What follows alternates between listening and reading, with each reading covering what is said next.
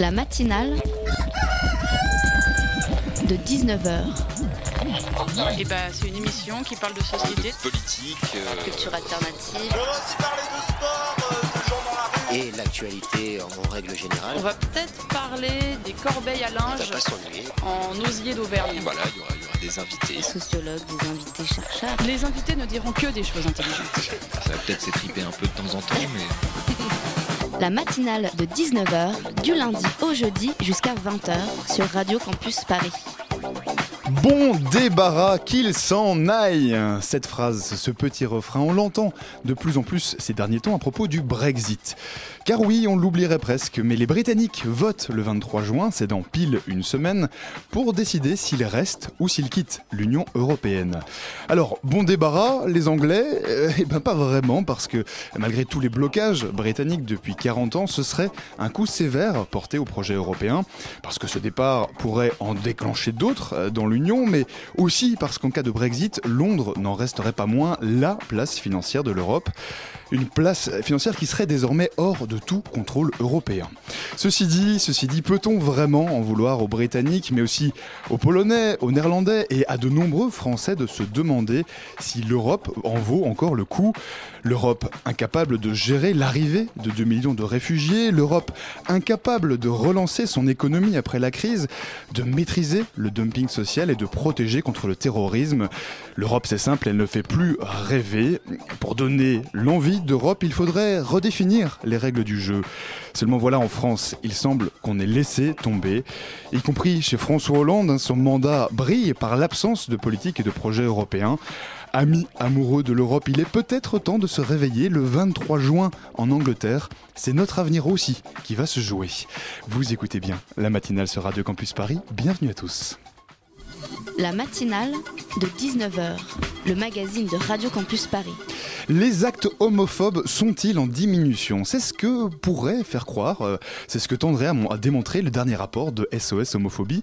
Mais est-ce vraiment la réalité? On en parlera dans un instant avec Grégory Pierstegui. Il est bénévole à SOS Homophobie et euh, co-référent du rapport. Et puis en deuxième partie d'émission, on va vous mettre l'eau à la bouche euh, parce que du 17 au 21 juin prochain, des restaurants parisiens ouvriront leur cuisine à des chefs cuistots réfugiés. C'est le Refugee Food Festival. On sera avec leurs organisateurs Marion et Louis pour en parler. Enfin, nos chroniqueurs, nos reporters sont à l'échauffement, mais ils s'apprêtent à monter sur le terrain. Vous entendrez la chronique d'Erwan tout à l'heure. Toute l'équipe est dans les starting blocks. Alors surtout, restez bien connectés sur le 93.9 ou sur radiocampusparis.org, puisque, comme le dit le générique de l'émission, les invités ce soir ne diront que des choses intéressantes. J'ai jamais pu saquer les Gwyn, c'est pas aujourd'hui que je vais commencer. Ce genre d'insultes euh, sont-elles en diminution? Eh bien, de 40%, 40% en moins. D'après le dernier rapport de SOS Homophobie, on comptabilise une baisse, on comptabiliserait une baisse des agressions à caractère homophobe en France. C'est moins qu'en 2014, d'après les chiffres qu'avance l'association, c'est surtout beaucoup moins qu'en 2013, à l'époque du mariage pour tous. Alors, est-ce une avancée, est-ce une bonne nouvelle? Quelle est la réalité de l'homophobie en France derrière ces chiffres? Avec nous pour en parler ce soir, Grégory Pierstegui de l'association SOS Homophobie. Bonsoir à vous. Bonsoir. Avec moi également Léa en studio de la rédaction de Radio Campus Paris. Bonsoir, Bonsoir. Léa. Alors Grégory Pierstegui, euh, SOS Homophobie, donc l'association dont vous êtes bénévole, publie euh, son rapport annuel sur l'homophobie en France en 2016. Euh, quand on lit euh, dans ce rapport 40% en moins de témoignages d'actes homophobes, parce qu'il faut bien préciser que ce sont des témoignages que vous recueillez, on lit 40% de témoignages en moins d'actes homophobes, on se dit, bah, bonne nouvelle, est-ce que c'est vraiment une bonne nouvelle? Est-ce que les choses vont vraiment mieux? Alors, c'est un petit peu difficile à, à décrire comme ça. Disons que on peut que se réjouir d'avoir une baisse du nombre de témoignages. Ça, de toute façon, euh, c'est forcément une bonne nouvelle. Après, est-ce que ça veut dire que les cas d'homophobie en France ont baissé? Euh, Ça, je serais tout à fait dans l'incapacité de vous le dire, notamment parce que notre rapport est établi sur la base des témoignages reçus par l'association. Donc, si une personne est victime d'homophobie mais ne témoigne pas, euh, typiquement, nous n'en avons pas connaissance et donc elle n'est pas comptabilisée dans notre rapport. C'est ça, donc, parce que pour bien préciser, ce rapport il est constitué à partir notamment d'un suivi euh, de l'actualité, mais aussi euh, et surtout en grande partie de témoignages. Euh, alors comment est-ce que vous les recueillez ces témoignages? Vous avez notamment une ligne d'écoute et puis aussi un email, des emails, etc. Oui, Lors de absolument. certains événements? Oui, alors, on a plusieurs manières de recueillir les témoignages. La principale, effectivement, historique, la première, la ligne d'écoute téléphonique, donc les gens peuvent nous appeler directement. Depuis, effectivement, nous avons un système de témoignage par mail et nous avons également un chat écoute et également sur tous les événements où nous sommes présents, nous avons des fiches de témoignages que les gens peuvent remplir directement. Mhm. Est-ce que ces chiffres, ils sont, on peut quand même considérer qu'ils sont relativement représentatifs de l'ensemble euh, des actes homophobes en France? Euh, on, parle de, de 1318 pour cette année contre euh, 2197 en 2015. Honnêtement, c'est très difficile de répondre à cette question. C'est représentatif des personnes qui sont aptes à témoigner euh, des actes homophobes qu'elles ont pu connaître. Maintenant, euh, certains vont témoigner lorsqu'ils se font insulter, d'autres vont considérer que c'est normal et vont pas témoigner. Donc, en tout cas, c'est assez représentatif du nombre de cas que nous, on peut comptabiliser, mais c'est difficile de dire que c'est une représentation fidèle de l'homophobie en France. Mhm. Léa. Alors, on peut lire dans le rapport euh, que je vais citer que la parole homophobe libérée et médiatisée ces trois dernières années a légitimé une, opho- une homophobie ordinaire, qui s'exprime d'autant plus que les personnes LGBT sont désormais visibles. Donc, en fait, d'une certaine façon, la médiatisation n'a pas joué un rôle spécialement positif euh, pour la lutte contre l'homophobie. Non, on peut pas dire ça comme ça, effectivement. Euh, la Ce difficulté, qui est un petit peu c'est, euh, paradoxal quand même. Plus ouais. de visibilité, mais plus d'homophobie. plus de visibilité, mais plus de visibilité aussi d'un discours qui s'est affranchi un petit peu des codes euh, de la société.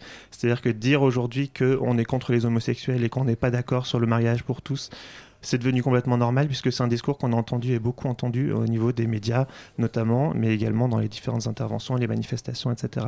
Donc effectivement, on a plus de visibilité, mais également les anti-homosexuels et notamment mariage pour tous ont également plus de visibilité. Mhm. Je reviens sur ce terme, hein, euh, sur ce terme d'homophobie ordinaire. Mhm. Euh, concrètement, ça veut dire quoi? Ça veut dire que l'homophobie est, est bien ancrée en quelque sorte dans la Oui, société? bah oui, très clairement. Dans le rapport, en tout cas, on peut le voir dans différents aspects, notamment le milieu de la famille, l'éducation, le travail, c'est-à-dire vraiment les aspects du quotidien, les, le commerce et services, les lieux publics.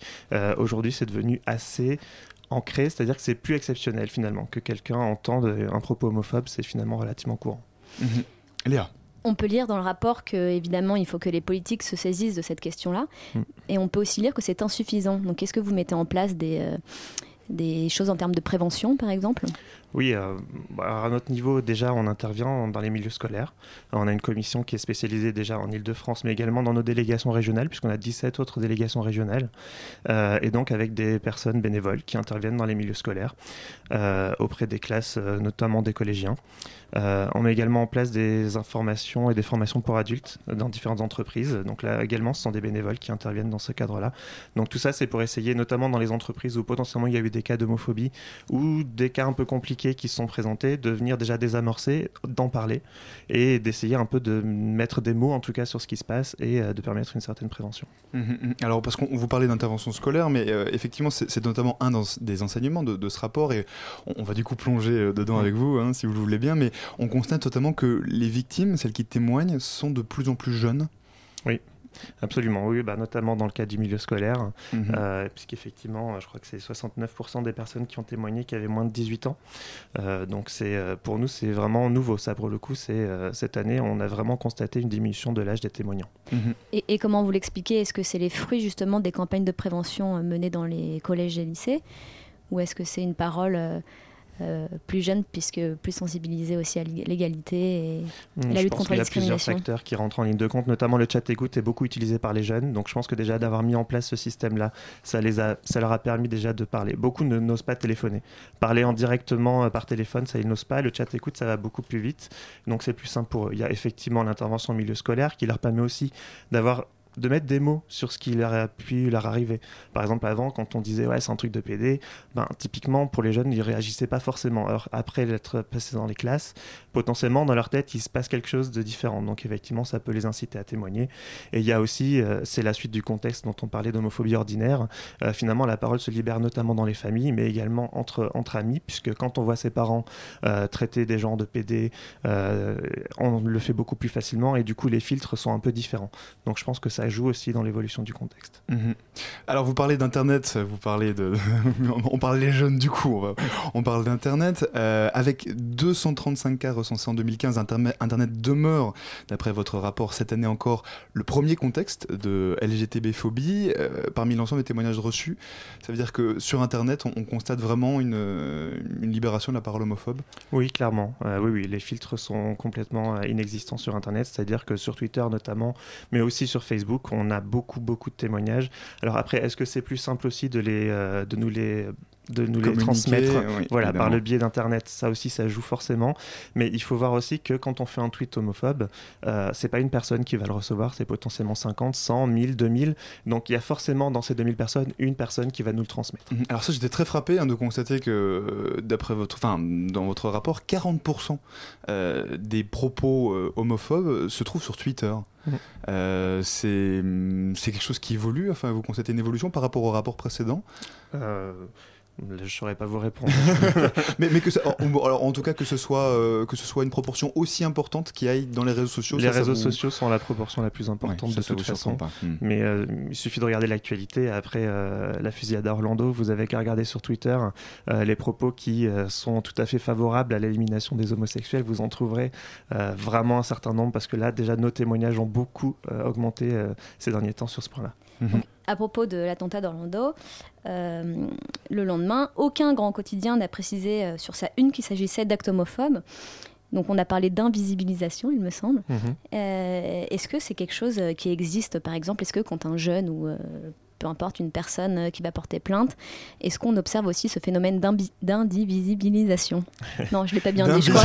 D'invisibilisation. de- on hésite Presque. sur les mots. On y reviendra d'ailleurs, parce que vous définissez dans votre rapport aussi beaucoup les termes. Mm. Euh, mais d'abord, sur l'attentat Oui. d'Orlando, sur euh, ce que ça vous a don- donné comme sentiment?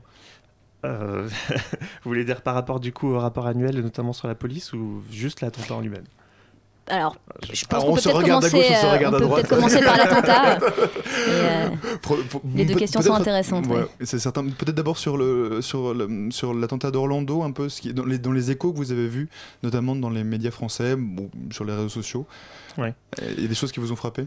Ah bah forcément, enfin bon déjà du fait qu'on taise complètement le fait que c'était un club euh, gay, euh, bon forcément ça saute aux yeux, effectivement, euh, notamment je crois que c'est France Culture qui a fait une chronique sur le sujet, Euh, c'était assez évident, ça ressortait de façon très claire.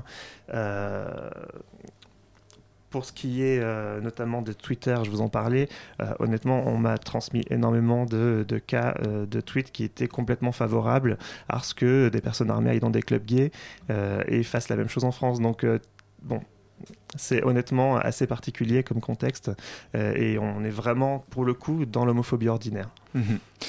Euh, on continue à en parler avec vous, Grégory Pierre Stoggy, juste après ceci. You know I want you. I'll radio you. I'll video you until you're free. I have to have you. I'll stereo you. I'll vinilize you until you see. I'm gonna wear you down. I'm gonna wear your crown. I'm gonna wear you down. I'm gonna wear your crown. I'm gonna wear you down. I'm gonna wear your crown. I'm gonna wear you down. I'm gonna wear your crown.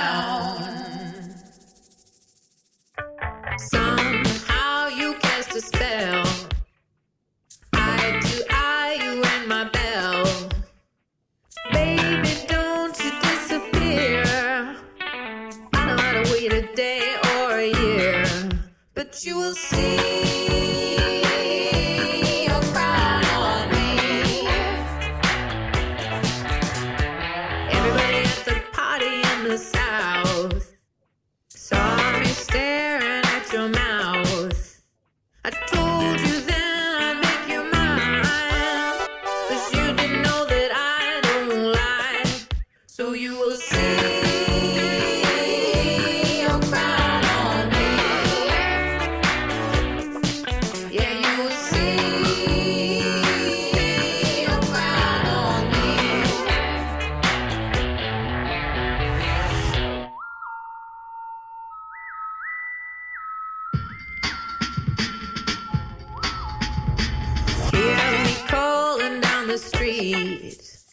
I'm dancing.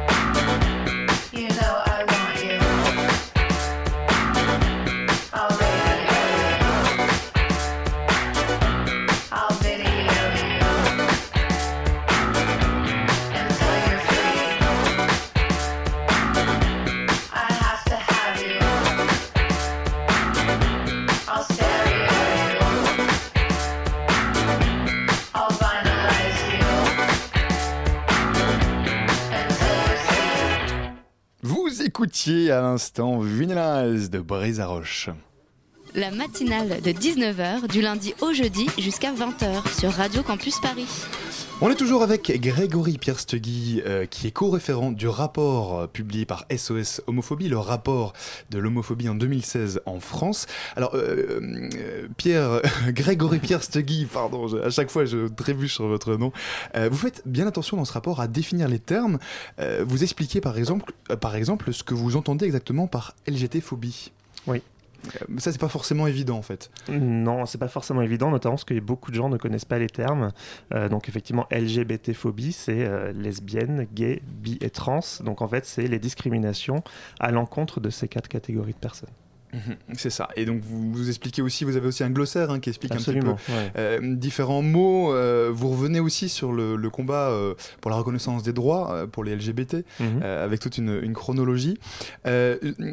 Et puis aussi évidemment ce rapport détaille les différents contextes, les différents contextes dans lesquels peuvent se retrouver ces insultes homophobes, notamment dans les gendarmeries. Ça c'est un passage qui m'a marqué. Ouais. L'accueil par les gendarmes quand il faut les porter plainte pour justement agression. Euh, vous soulignez qu'il y a quand même de, beaucoup de témoignages qui attestent du bon accueil des victimes par euh, les services de l'ordre. Ça, c'est une évolution positive? C'est une évolution absolument. On a de moins en moins de témoignages qui nous indiquent que les euh, officiers de police ou de gendarmerie ont refusé euh, de prendre en compte, en tout cas, la circonstance aggravante d'homophobie dans le cadre des témoignages.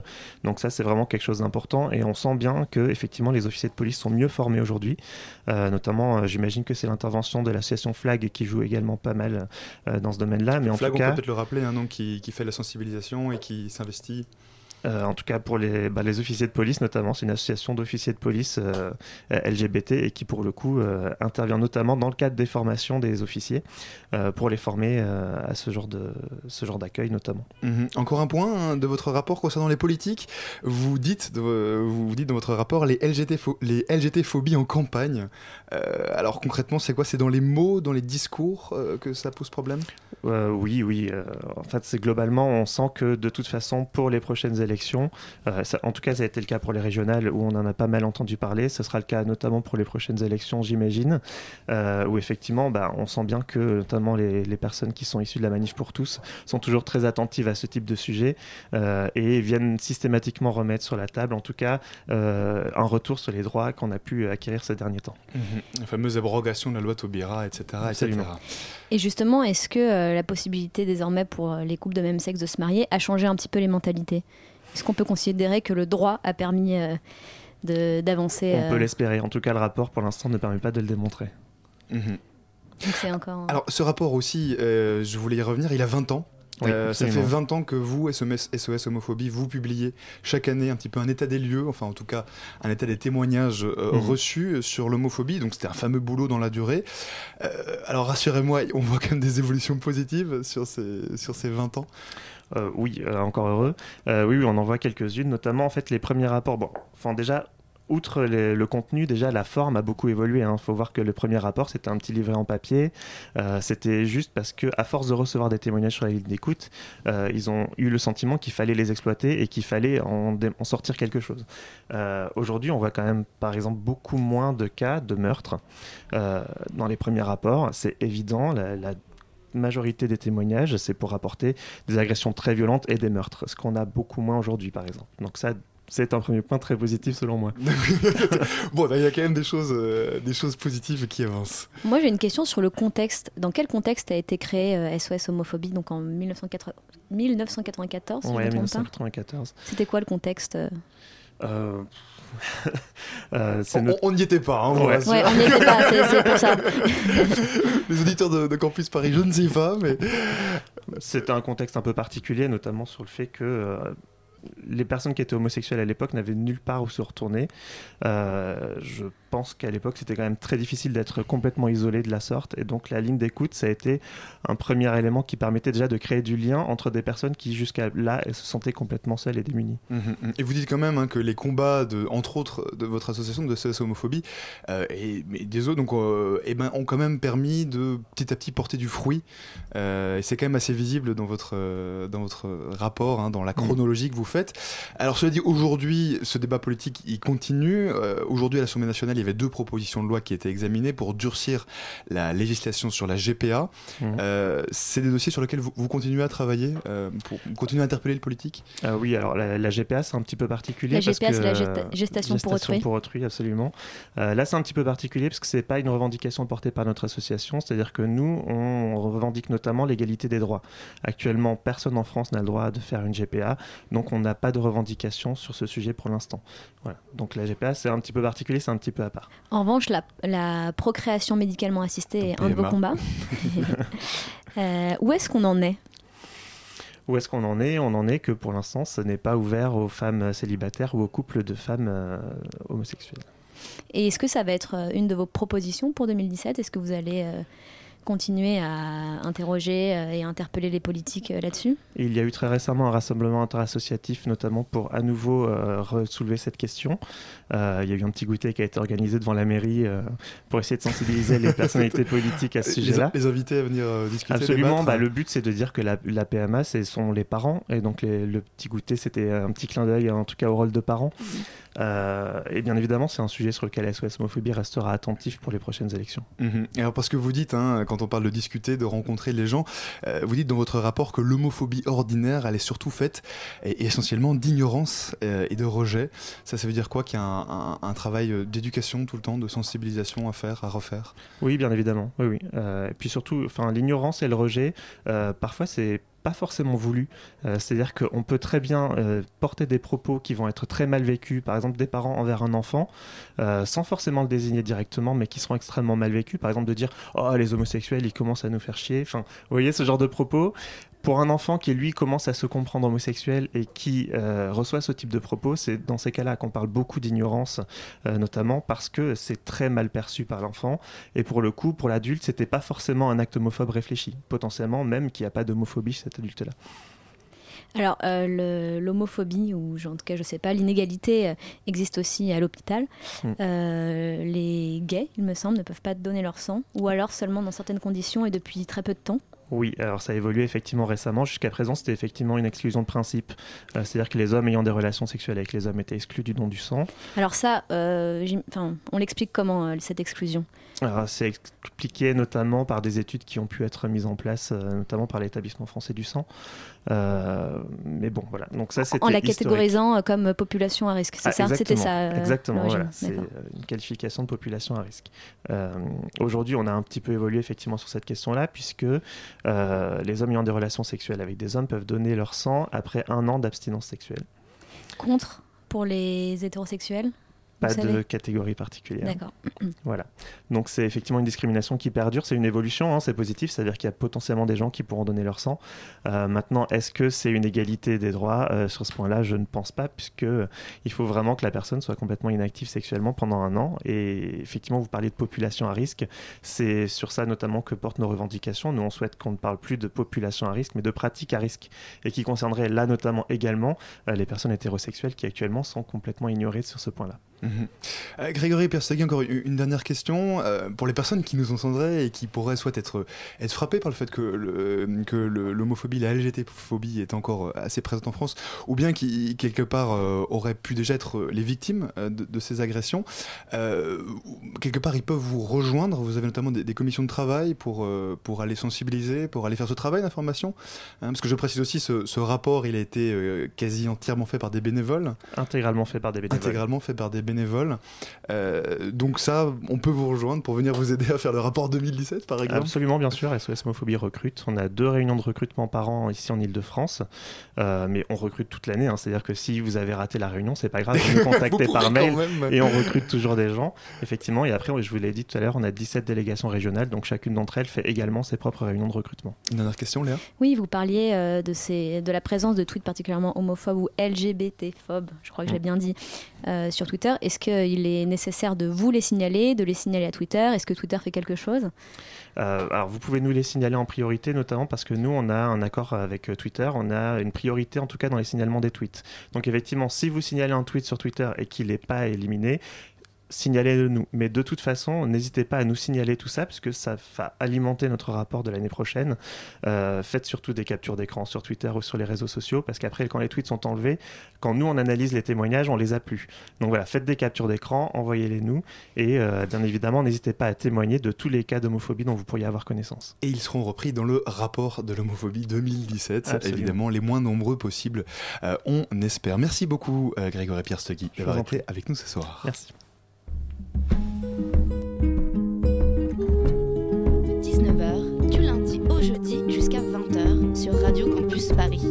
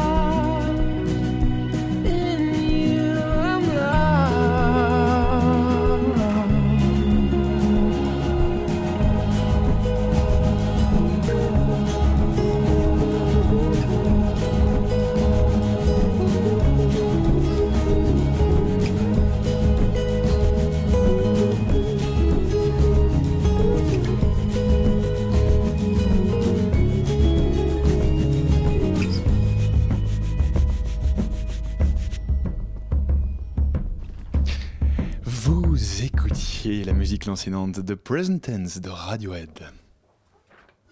La matinale de 19h sur Radio Campus Paris. Vous écoutez toujours la matinale de 19h sur le 93.9 ou sur radiocampusparis.org et ça ne vous aura pas échappé, la fête de la musique approche. Mais oui, c'est le 21 juin déjà et durant cette journée, eh bien, euh, les villes sont ordinaires en fête. Euh, toutes les villes en France n'ont pas la même notion de la fête. Par exemple, à, Villers- à dans l'Aisne, la mairie Front National a déprogrammé le groupe nantais Gabriel Saglio et les VIP, sous prétexte, tenez-vous bien, que le groupe avait refusé de signer une clause de neutralité politique. Erwan, euh, c'est quoi cette histoire de, de neutralité politique, de clause, tout ça? Je comprends pas très, pas très bien. Euh, Alban, je veux dire que j'ai eu un petit peu de mal à comprendre aussi, parce que c'est assez nouveau, hein, cette clause de neutralité politique. Je, Effectivement. je me rappelle pas avoir déjà vu ça avant, perso. En tout cas, euh, à Villecotteret, c'est la première fois que le maire Franck Briffaut met en place cette clause. Et elle concerne pas uniquement ce groupe-là précisément, hein, Gabriel Saglio et les VIP, mais bien tous les groupes qui joueront le 21 juin à Villecotteret. Donc on a pu retrouver sur internet euh, les termes exacts de la clause que je vous citer. Les artistes s'engagent, dans le cadre de leurs prestations artistiques, à respecter le principe de neutralité politique. À défaut, la prestation ne sera pas rémunérée. Mhm. Donc si je comprends bien, euh, quoi, la clause a pour but euh, d'engager les groupes à rester le plus neutre politiquement possible, euh, sous prétexte de ne pas les rémunérer. Mais alors, comment est-ce qu'on en est arrivé à, ce que le, à ce que ce groupe-là soit déprogrammé? Ils n'ont pas voulu signer la clause? Exactement, le groupe a refusé de signer, mais Gabriel Saglio, qui est donc un membre du groupe, a tenu à clarifier sa position.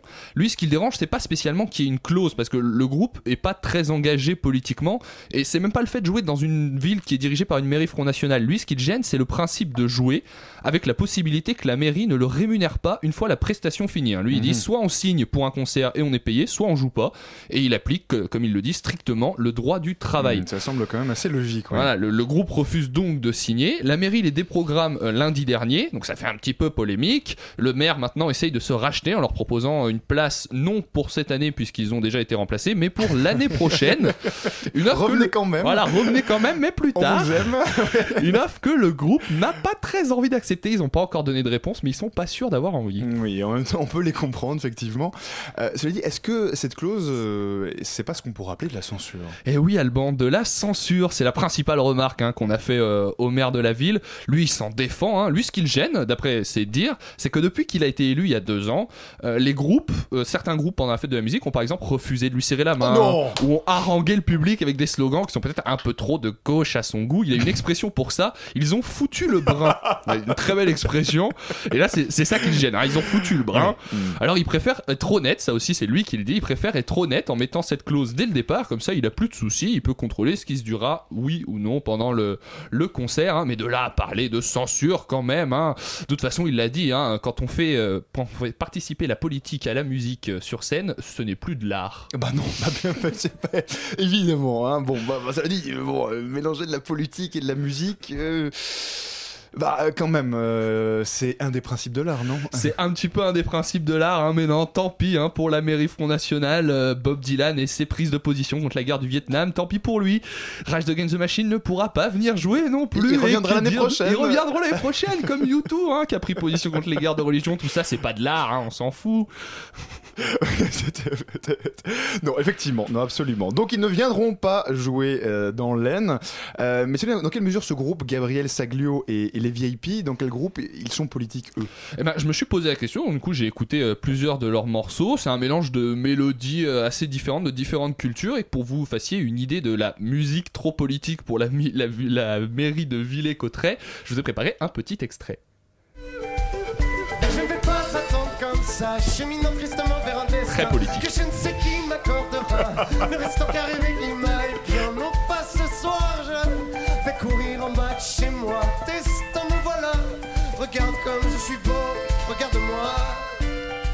Alors là, pour, pour vous donner un... C'est vachement, c'est vachement sulfureux. C'est c'est quand même. sulfureux, C'est alors, pour vous donner un petit élément de comparaison, je vous ai préparé une petite compilation personnelle hein, de ce que je pense être quelque chose d'un petit peu plus politique. Et voici ce que ça pourrait donner. On l'a poussé au milieu d'un centre commercial, nourri à la pub et au slogan du Front National. Et puis la gauche et la droite nous ont tellement baisés qu'ils se sont barrés. Le centre commercial a fermé, le méfan est resté. Nous sommes noirs,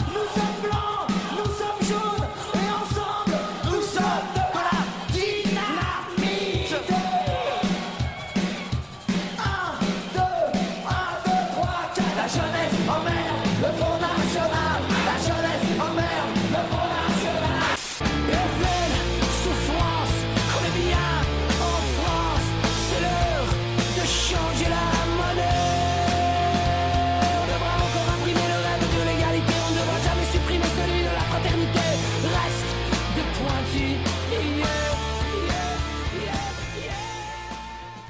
Alors voilà, je vous fais. Ah, c'est Yeah. ah là là, bah oui, bah oui, Noir Désir, Noir Désir. Et oui, on vient d'écouter Luc, euh, les Berruriers Noirs et Noir Désir. Alors je vous laisse vous faire votre avis sur la question, en comparant un petit peu les deux extraits pour voir ce qui est trop politique et ce qui ne l'est pas. La seule chose qui est sûre, c'est qu'aujourd'hui le groupe n'a plus de date pour la fête de la musique mince. du coup, parce qu'ils avaient euh, tout bloqué pour pouvoir être là. Alors si euh, leur musique n'est pas trop politisée pour vous, peut-être que vous pourriez proposer à votre mairie de les accueillir le 21 juin. Eh bien voilà, l'invitation est lancée. Merci beaucoup Erwan. Je sais que t'es courtisé par CNN Libération, Al Jazeera, mais tu viens quand même à Radio Campus Paris. Jamais je ne lâcherai. Faire ta chronique. Merci beaucoup Erwan. La matinale de 19h. Amateurs de resto et de bons petits plats, bloquez la date. C'est du 17 au 21 juin. De nombreux restaurants ouvriront leurs portes, ouvriront leur cuisine plus exactement à des chefs cuistots doués, mais réfugiés. Alors l'idée n'est pas banale et a pour objectif de nous faire découvrir les cuisines du monde à l'occasion de la journée internationale, de la journée mondiale des réfugiés, pardon. Derrière les casseroles de cet événement, ou plutôt derrière son organisation, Marine et Louis, tous les deux. Bonsoir à vous. Bonsoir. Bonsoir. Avec moi également au studio, Manon de la rédaction de Radio Campus Paris. Bonsoir Manon, Bonsoir. ça va bien? Oui, très bien. Alors, le mot d'ordre pour ce festival, Marine et Louis, c'est bien manger. Mais bien manger autrement. Alors, euh, première question toute simple, hein, mais euh, comment vous est venue cette idée? Euh, Comment est-ce qu'on peut manger autrement? Alors, on a fait un tour du monde du repas chez l'habitant avec Marine, et je pense que c'est de là que tout est parti. On, allait, on est parti pendant six mois en allant systématiquement cuisiner et manger chez les gens qu'on rencontrait. Et sur le papier, ça nous paraissait être une très bonne idée, mais on ne savait pas si ça allait marcher concrètement dans les pays dans lesquels on a été. Et on s'est rendu compte au travers de ce voyage à quel point est-ce que la cuisine était fédératrice, à quel point est-ce que ça pouvait être un pont entre différentes cultures, entre différentes personnes qui se connaissent pas, qui se Mhm. comprennent pas. Oui, vous avez visité, donc euh, vous l'avez dit, une dizaine de pays, euh, pas toujours des plus faciles d'ailleurs, et pourtant vous, vous dites, euh, bah, on a été reçus dans tous les pays où on a été. Exactement. Ça, ça vous a marqué. Et ça a été partout, grâce à la cuisine, les portes sont ouvertes hyper facilement. Et ça nous a permis de rencontrer des personnes et d'avoir accès à des personnes euh, auxquelles on n'aurait pas forcément pu avoir accès sans la cuisine. Et donc on a voulu ré- réutiliser ce, ce pouvoir, cette magie de la cuisine comme lien fédérateur et comme lien qui peut connecter des personnes de cultures différentes qui ne se comprennent pas euh, pour l'accueil des réfugiés en France. Mhm. Vous avez pris combien de kilos sur les six mois? On a commencé par le Liban où on est parti deux semaines, le premier pays, et euh, on a pris respectivement Louis 5 kilos et moi 3 kilos. Pas mal. Et c'était le premier pays et on s'est dit là on va avoir un problème. on est parti pour six mois là. Et après, on a été en Inde et ça a été. Ouais, vous, vous dites aussi que, que vous vous êtes rendu compte à quel point la cuisine euh, révélait ce qu'il y a de plus beau chez l'homme, sa générosité. Euh, la cuisine liée à la générosité, c'est vraiment aussi quelque chose qui vous a marqué dans les pays que vous avez visités? Vous avez été accueilli par les gens vraiment? En fait, on a vraiment été accueillis. Enfin, c'est bizarre de, de le raconter à chaque fois, mais on rencontrait les gens, euh, nos hôtes, euh, sur les marchés. On débarquait avec notre caméra, notre sourire et notre curiosité, et on discutait simplement avec les gens. On leur posait des questions sur les fruits, les légumes, la manière dont ils cuisinaient telle ou telle chose. Et en fait, ils nous invitaient, mais de manière extrêmement spontanée et- facile, en nous disant bah, juste bah, viens manger chez moi, viens, viens découvrir ça chez moi. Et en fait, ça nous a permis de, s'immiscer et de découvrir vraiment des, foyers et des familles, parce que derrière tout ça, euh, la cuisine, c'était aussi un, formidable alibi pour nous pour aller découvrir euh, des, personnes incroyables. Beaucoup de femmes, c'est aussi une histoire de femmes, beaucoup la cuisine, de, grand-mère, de maman, de petites filles et de filles. Et, euh, et voilà, et, et la cuisine révèle beaucoup de choses sur, euh, sur une ville, sur un pays, sur une culture, mais aussi beaucoup sur des familles et sur des, des traditions euh, euh, et des cultures incroyables. Manon. Et justement, euh, votre projet, votre organisation, euh, donc c'est Food Sweet Food, c'est Ouais, ça? Food Sweet Food. Et euh, ces mots d'ordre, euh, comme vous vous décrivez, c'est explore, rêve, pardon, et découvre. Alors pourquoi pour vous euh, l'échange culinaire et le voyage est le plus beau de tous les voyages? Bonne question, c'est toujours compliqué à raconter, mais en fait, je crois qu'à la base, on a eu cette idée-là de, faire ce, grand voyage culinaire.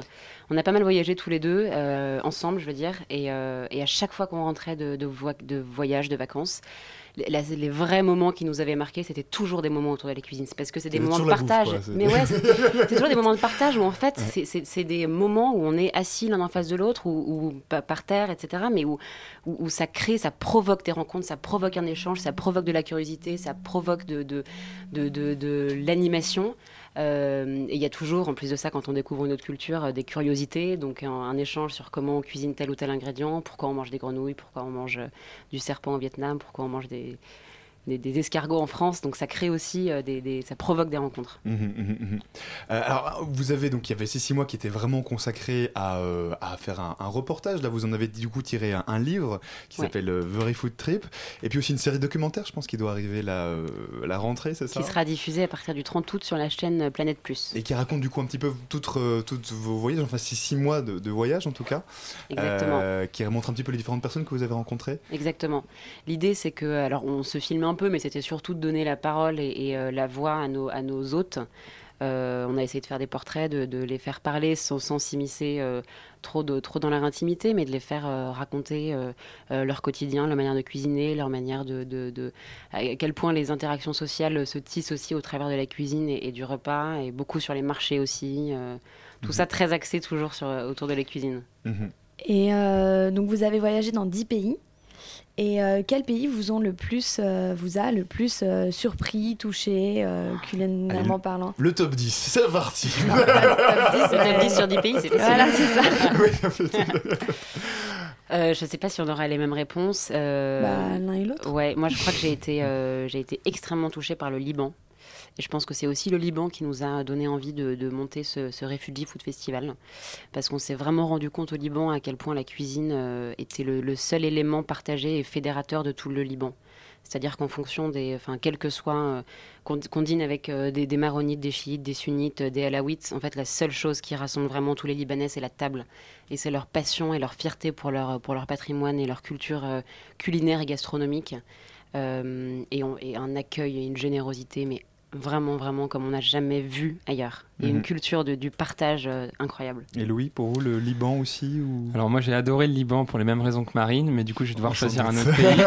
Voilà. Euh, mais globalement on a quand même vachement bien mangé partout. J'ai un gros coup de cœur pour le Vietnam parce qu'on a découvert une cuisine populaire de rue d'une finesse et euh, d'un niveau absolument exceptionnel. On se retrouve sur un petit tabouret en plastique dans la rue, assis sur un trottoir avec 15 scooters qui vous passent à droite et à gauche euh, autour de vous et vous avez une vraie explosion, une vraie expérience culinaire. Et ça je pense qu'il y a très peu de pays dans le monde qui peuvent se targuer d'avoir ce niveau de cuisine euh, populaire. Mhm. Et du coup, vous avez décidé de monter le Refugee Food Festival. On en parle avec vous deux juste après ceci. Pardon, faut nous couper. La matinale de 19h, le magazine de Radio Campus Paris.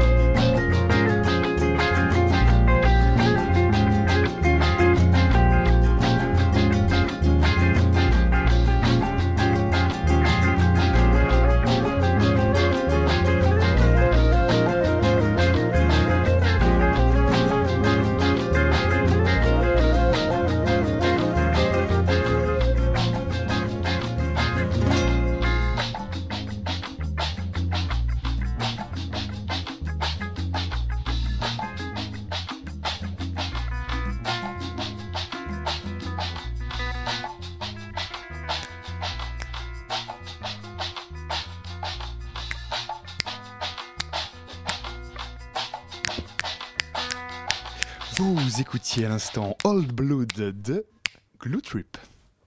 La matinale de 19h du lundi au jeudi jusqu'à 20h sur Radio Campus Paris. Vous écoutez toujours la matinale de 19h sur le 93.9 ou sur radiocampusparis.org et on est toujours avec euh, Marine et Louis, ce sont les organisateurs du Refugee Food Festival qui commence demain, hein, sauf erreur. Alors ce, ce, festival euh, de la bonne nourriture, en quelque sorte la bonne cuisine, euh, on peut peut-être rappeler en deux secondes ce que c'est. Donc on va pouvoir aller dans des restaurants, dans une dizaine je pense de Ouais. restaurants à Paris. 11 restaurants exactement. Et du coup, être, euh, avoir des plats, déguster des plats qui seront cuisinés par euh, des chefs, mais des chefs réfugiés. Alors, euh, petite question, comment est-ce que vous êtes entré en contact avec ces, ces chefs-là? Et de, et de quel pays, et de quelles origines ils viennent? Alors, on est, on est rentré en contact avec ces chefs par plusieurs biais. Un premier biais qui est grâce au Cuisto Migrateur, qui est une entreprise sociale de, qui dispense des services de traiteurs avec des chefs réfugiés. Euh, deuxièmement, grâce à une autre entreprise euh, qui s'appelle Qui à la Toc. Euh, et ensuite, par, par contact, prise de contact, euh, amis qui nous ont euh, euh, envoyé euh, des, des, euh, des super chefs euh, qu'on a rencontrés et qu'on a intégrés au festival. Mhm. Et qui du coup viennent de Syrie, d'Iran, d'Irak, de... De- Côte d'Ivoire. Oui, il y a donc deux chefs syriens, trois chefs syriens, une chef ivoirienne, euh, Un Iranien, un, un une Iranien, Tchétchène. un Indien. Nos deux invités se regardent en essayant de bien énumérer l'ensemble des nationalités. Et je crois qu'on a fait le tour. Et, et comment vous est venue cette idée justement d'organiser euh, ce festival? Euh, ben, en fait, on a eu envie de changer le regard sur la question des réfugiés. On, on, a- on s'est rendu compte que euh, la manière dont c'était traité euh, exclusivement euh, était autour de discours misérabilistes et anxiogènes, euh, qui traduisent une réalité qui est le drame euh, qui, se, qui se trame en Méditerranée avec euh, les bateaux qui s'échouent, euh, les conditions de vie qui sont très difficiles à Calais ou dans les autres camps, notamment en Grèce, euh, les images de villes détruites en Syrie, mais tout- toutes ces images qui nous reviennent de manière récurrente en tête nous, pardon, nous amène à oublier que ces personnes, c'est des personnes comme vous, comme moi, qui arrivent en France avec des compétences, des savoir-faire, un bagage culturel, et notamment en cuisine. Donc nous, on a voulu activer ça, on a voulu valoriser ces personnes-là, et on est persuadé que l'arrivée de réfugiés en France, c'est aussi une opportunité, et c'est une grande opportunité, notamment pour la scène culinaire parisienne. Mhm. Oui, alors c'est amusant, vous dites que euh, sur votre site internet que le brassage culturel, c'est une opportunité pour la scène culinaire parisienne. Euh, c'est pourquoi une opportunité Ça permet de découvrir de nouvelles choses Bah, je, je pense qu'on en vient beaucoup à oublier que euh, la, si la gastronomie française est, est aussi bien représentée dans le monde et a autant d'écho et aussi bonne, c'est aussi parce qu'on a su capter euh, des traditions et des savoir-faire culinaires au fil des siècles euh, des- de nos pays voisins, mais aussi de, de continents beaucoup plus éloignés. Par exemple, si on prend l'exemple du hachis parmentier, euh, qui est fait à base de pommes de terre, bah, Ouais, la C'est pomme de- l'heure du repas, alors préparez-vous. On va Bon vous faire saliver un petit peu. L'origine de, euh, de- Du hachis parmentier. Non, mais la pomme de terre, ce n'est pas un ingrédient européen, c'est un ingrédient qu'on a importé des États-Unis. Donc c'est c'est aussi en étant capable de capter toutes ces influences étrangères qu'on a construit une grande gastronomie. Et aujourd'hui, continuons à construire notre gastronomie comme ça. Et également, au-delà de la cuisine, si Paris est une ville qui, euh, qui a autant d'aura partout dans le monde, c'est aussi parce que c'est une des villes probablement les plus internationales au monde, qui a le plus d'étrangers euh, au monde en termes de pourcentage de sa population, et qui a réussi à assimiler toutes ces influences pour se reprojeter vers l'extérieur et rayonner partout dans le monde et devenir la ville de lumière. Mhm. Pour certains de, de ces chefs, euh, de ces chefs cuistots, euh, est-ce que l'objectif c'est aussi de réussir leur intégration professionnelle dans la société française en tant que, que cuisinier du coup? Alors c'est un des objectifs du festival.